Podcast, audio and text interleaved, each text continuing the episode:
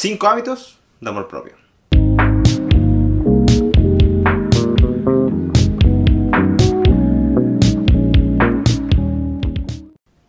El primero para mí sería básicamente el dejar de compararme tanto con la gente. Dejar de compararme repetidas veces, como veo una red social, veo Instagram, uy, qué bonita su vida, yo, mi vida es un asco, una mierda, mi, mi vida.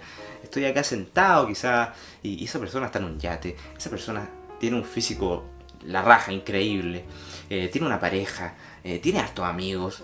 eh, entonces, cuando uno cae en ese círculo vicioso de compararte con una persona que ni siquiera conocí en la vida real, puta, que es doloroso. Se siente feo. Y tu, tu amor propio, del 1 al 10 en la semana, es de un 4, un 3. Hay que dejar el celular, yo creo, un ratito, ¿ah? Aceptar. ¿Mm? Lo otro sería aceptar de verdad. Cuando uno despierta. Puta, yo despierto cagado de sueño. Yo despierto. Mi sueño no es tan reparador que algo que estoy tratando de mejorar. eh, pero yo despierto igual estresado. des- Despierto como medio. puta, otro día de mierda más. Eh, pero siempre lo que me ayuda a lidiar con ello es aceptar el momento. Me voy al espejo y veo alguna cosa que no me gusta de mi cara. Mm, no me gusta nada, nada. Pero veo la cara así, "Ah, eso no me gusta tanto, ya listo, lo dejamos, lo acepto, lo acepto tal cual, porque al final el único que le va a pasar mal en el día, si yo no acepto eso, voy a ser yo. Y no es la idea, si uno quiere disfrutar en esta vida, uno quiere pasarla bien. Entonces aceptar como está todo, en el momento, vivirlo. Mm.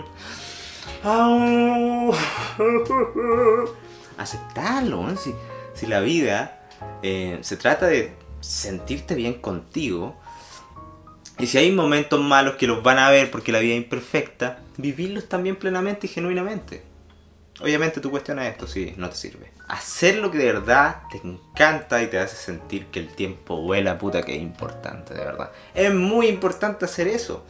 Porque yo, por ejemplo, cuando estaba bien chico, empecé de muy chico a hacer cosas que, que me gustaban. Porque yo, si, si me quedo solamente en el ámbito de, ya, esto me va a dar plata, ah, esto eh, sí o sí el deporte va a llamar la atención a personas, pero en verdad a mí no me gusta.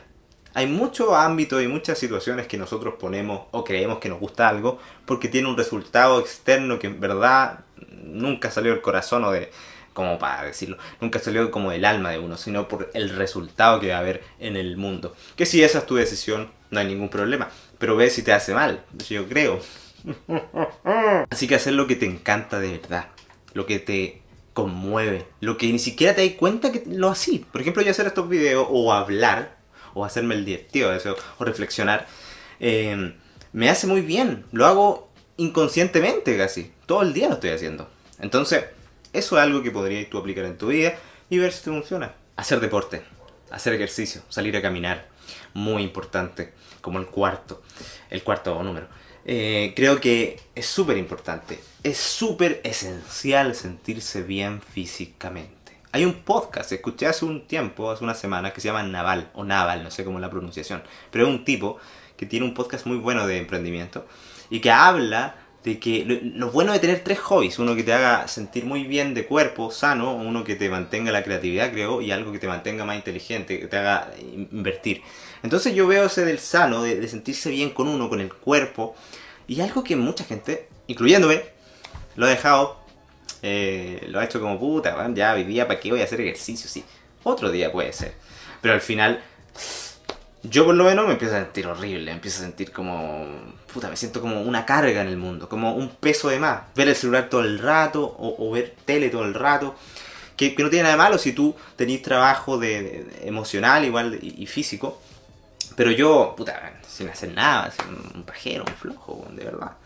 Entonces, yo al ver el cambio y decir, ahora sí salgo a caminar, yo trato de salir a caminar todos los días, media hora, 20 minutos. eh, y no, me ha hecho muy bien. Es muy importante salir eh, con alguien, salir en bici un poquito o caminar mientras tú te estés cuidando en este tiempo de pandemia. Todo bien, te lo recomiendo. Te va a hacer mucho mejor para la ansiedad. Hay un estudio que dice que 30 minutos al día hace muy bien para la ansiedad. Salir a caminar. Y ya por último, yo creo que esto ya puede ser cuestionable. O sea, ir a terapia sería bueno. Y creer que eres independiente. Eso es lo otro. ¿Por qué los digo los dos en uno? ¿Por qué? Porque ser independiente, a veces uno cree que sí o sí tiene que depender de un psicólogo para sentirse bien. Y es el problema igual. Hay un problema ahí, que, que empezáis a depender y creéis que tú no eres independiente haciendo cosas y creyendo que tú puedes autosuperarte. Superarte, básicamente. Entonces, yo creo que sí, es necesario ir a terapia y es necesario creer tú que eres independiente y cuestionar a ese psicólogo y cuestionar qué te está diciendo. Yo no soy psicólogo y puedes cuestionarme igual a mí. Eh, pero cuestionar, vivir por ti, independizarte de quién, de todo básicamente, y sentirte que tú estás siguiendo tu camino como de verdad debería ser. Y tú lo vas a sentir bien dentro tuyo, si debería ser así. ¿ah? Entonces ese fue el video, y muchas gracias por ver esto que estoy haciendo. Eh, puedes suscribirte si, te gusta y dejar un comentario, sería bueno. Muchas gracias por verlo, esté muy bien.